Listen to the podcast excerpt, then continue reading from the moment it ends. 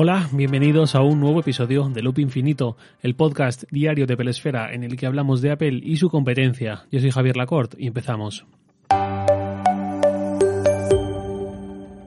Este fin de semana, en efecto, he estado configurando mi nuevo guion viejo iPod Classic, tal y como os avancé el viernes pasado.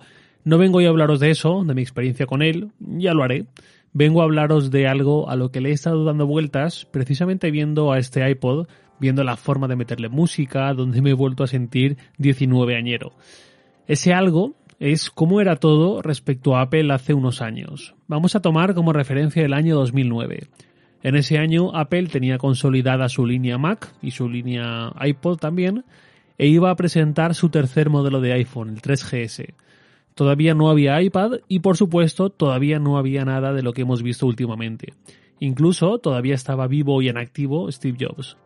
Y en lo que respecta a España en particular, no teníamos aún ni una Apple Store abierta. Tengo delante un pantallazo de la web de Apple en su versión de Estados Unidos de justo tal día como hoy, del 9 de marzo, pero de 2009, de hace 11 años. Os describo un poco lo que aparecía en ella. En la portada de la web, en la clásica imagen en grande que aparece destacada al entrar, se veía una imagen promocional del Mac Mini presentado poco antes dice, eh, en inglés, traduzco, más rápido, más verde, entiendo que verde en cuanto a ecológico, en cuanto a impacto energético, todavía mini. Y debajo en el subtítulo pone, eh, ponía, el nuevo y más poderoso Mac Mini, el ordenador de escritorio más eficiente energéticamente del mundo. Ese Mac Mini me llama la atención por tres cosas. Una, porque todavía tenía, lógicamente, la unidad SuperDrive del lector de CD y DVD que hoy se ve tan anacrónica. Dos, porque aún tenía ese icónico LED blanco que daba la sensación de que respiraba, con ese, esa iluminación así como intermitente, pero muy suave, con mucha transición, que también estaba presente en los portátiles, en los MacBook, y que hacía de receptor de señal para el mando remote. Y tres, el ordenador estaba hecho en aluminio, de color plateado, pero la tapa, digamos, eh, la cubierta superior era blanca e intuyo por la imagen que de plástico, creo recordar. Posiblemente por cuestiones de permitir conectividad inalámbrica y no hacer de caja de Faraday y aislar por completo eh, lo que hay dentro. Pero me llama la atención porque a día de hoy parece impensable que Apple meta una tapa de plástico o una cubierta en un producto de aluminio. Luego, detrás del Mac Mini, más grandote del que tenemos hoy, estaba la Apple Cinema Display, creo que será el nombre exacto. Esa pantalla al estilo iMac que teníamos hace unos años con el marco negro, la manzanita ahí como logo, y ahí se ve el dock de macOS 10 Leopard. Y en ese dock se ven aplicaciones que ya no tenemos. Está iTunes, está iPhoto, está iChat. Ahí vemos que está muy cambiado ese dock realmente respecto al que tenemos ahora. Y eso, hay aplicaciones que ya no, ya no están, ya han desaparecido. Luego en las imágenes ya más pequeñas de la zona inferior hay una promoción del nuevo iMac de 24 pulgadas que partía de 1.500 dólares. Otra del nuevo Mac Pro que era aquel en forma de torre que Apple luego abandonó y a donde ha tenido que volver. Viendo el formato de aquel Mac Pro, lo mucho que se parece al actual y viendo los 6 años largos que han pasado con el Mac negro cilíndrico, te das cuenta de los años que ha perdido Apple seguramente con el espectro profesional o casi industrial podríamos decir. Y luego un meta-anuncio que lleva al vídeo del nuevo anuncio del iPhone en televisión, centrado en las aplicaciones para cualquier cosa que ofrecía el iPhone y tal. Y por último, una promoción de Safari 4 en beta. Safari 4 en beta para Windows y para macOS, macOS 10 en esa época.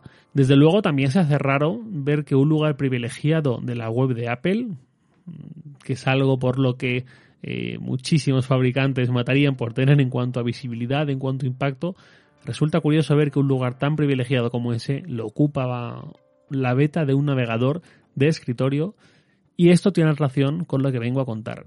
Por último ya, en la barra superior de la web, la de las secciones de la web de Apple, que está ahí con el mismo diseño desde hace un montón de tiempo, aparecía la Store, el acceso a la tienda para comprar, la sección Mac, la sección iPod más iTunes, la sección iPhone, la sección descargas y soporte.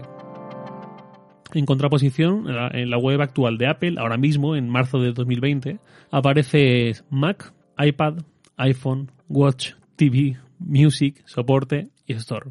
Esta comparación y esta mirada al pasado me sirven para darme cuenta de algo muy obvio, pero quizás no tan obvio hasta que no te fijas, que es en la amplitud que ha alcanzado Apple, en lo pequeña que era en 2009, centrada en ordenador, móviles, MP3 y ya, y muy muy poco más, a una Apple de 2020 centrada en ordenadores, móviles, relojes, auriculares de muchos tipos que ya son una gran empresa en sí misma, negocio de la música en streaming, negocio del streaming audiovisual, tablets y de forma tangencial a todos estos sectores, servicios online y en la nube y mucho mayor enfoque en contenidos, no solamente en hardware y un par de plataformas como podía ser hace 11 años. De esto hablé en cierta medida en el capítulo titulado Nuevas Industrias de hace unos meses.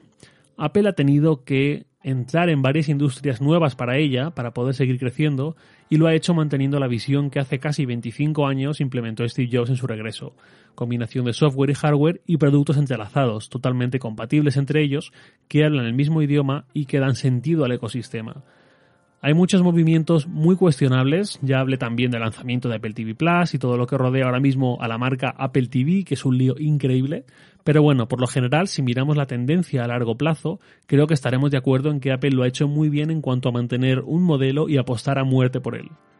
Y ahí es donde entra esa transición, esa capacidad de multiplicarse, de abarcar mucho más que hace 11 años, de cómo esta década, o este decenio, como lo queráis llamar, de los años 10, ha sido seguramente el que ha hecho a Apple experimentar mayores cambios en su historia, en sus más de cuatro décadas de historia. Y estoy convencido de que esto no se queda aquí, ni a largo ni a medio plazo, pero ni siquiera a corto. Estoy seguro de que en los próximos años Apple va a seguir adentrándose en nuevas industrias, como la óptica, con ese lanzamiento tan rumoreado y en lo que yo tengo tanta fe como son esas gafas de Apple, o va a acentuar su presencia en las que tiene menos recorrido, como la audiovisual. Apple TV Plus es algo que acaba de nacer, pero estoy seguro de que con sus errores, con sus lanzamientos cuestionables, estoy seguro de que se convertirá en alguien relevante. Se le tachará de tener poco catálogo, que para mí eso es relativamente lo de menos. Se le tachará de tener un branding súper confuso, que para mí eso es más importante. Se le tachará de muchas cosas, pero tengo motivos para pensar que vamos a ver a Apple en un, en un rol muy poderoso, muy influyente dentro de esta industria. La Apple que conocimos muchos, yo la empecé a conocer ya con interés en 2005 o 2006, seguramente tarde en comparación a muchos de vosotros, esa Apple se ha ido y jamás volverá, y si vuelve será una muy mala señal, porque ha tenido que empequeñecerse, cosa que no creo que ocurra, pero quién sabe. La Apple que conocimos con un alcance y una magnitud muy limitadas ya está en el pasado. En 2009 Apple podía vender unos pocos modelos de ordenadores, unos pocos modelos de iPod y un iPhone y nada más. Hoy en día vende 6 modelos de iPhone, 5 modelos de iPad, otros tantos de Apple Watch, el Apple TV en dos versiones, más modelos de Mac que antaño, los AirPods, todos los bits y cada vez más cosas, también en cuanto a servicios y plataformas online. Esa Apple pequeña, en su grandeza, digamos, ya ha pasado y por mucha nostalgia que nos entre, incluso viendo algo tan bonito como el iPod Classic, definitivamente no volverá porque es el camino que tiene que seguir Apple para poder seguir creciendo y para poder mantenerse con vida en la industria tecnológica. Nada más por hoy, lo de siempre. Os leo en Twitter, arroba jlacort, y también podéis enviarme un mail a lacort.sataka.com. Loop Infinito es un podcast diario de Pelesfera, publicado de lunes a viernes a las 7 de la mañana, hora española peninsular, presentado por un servidor, Javier Lacort, y editado por Santi Araujo. Un abrazo y hasta mañana.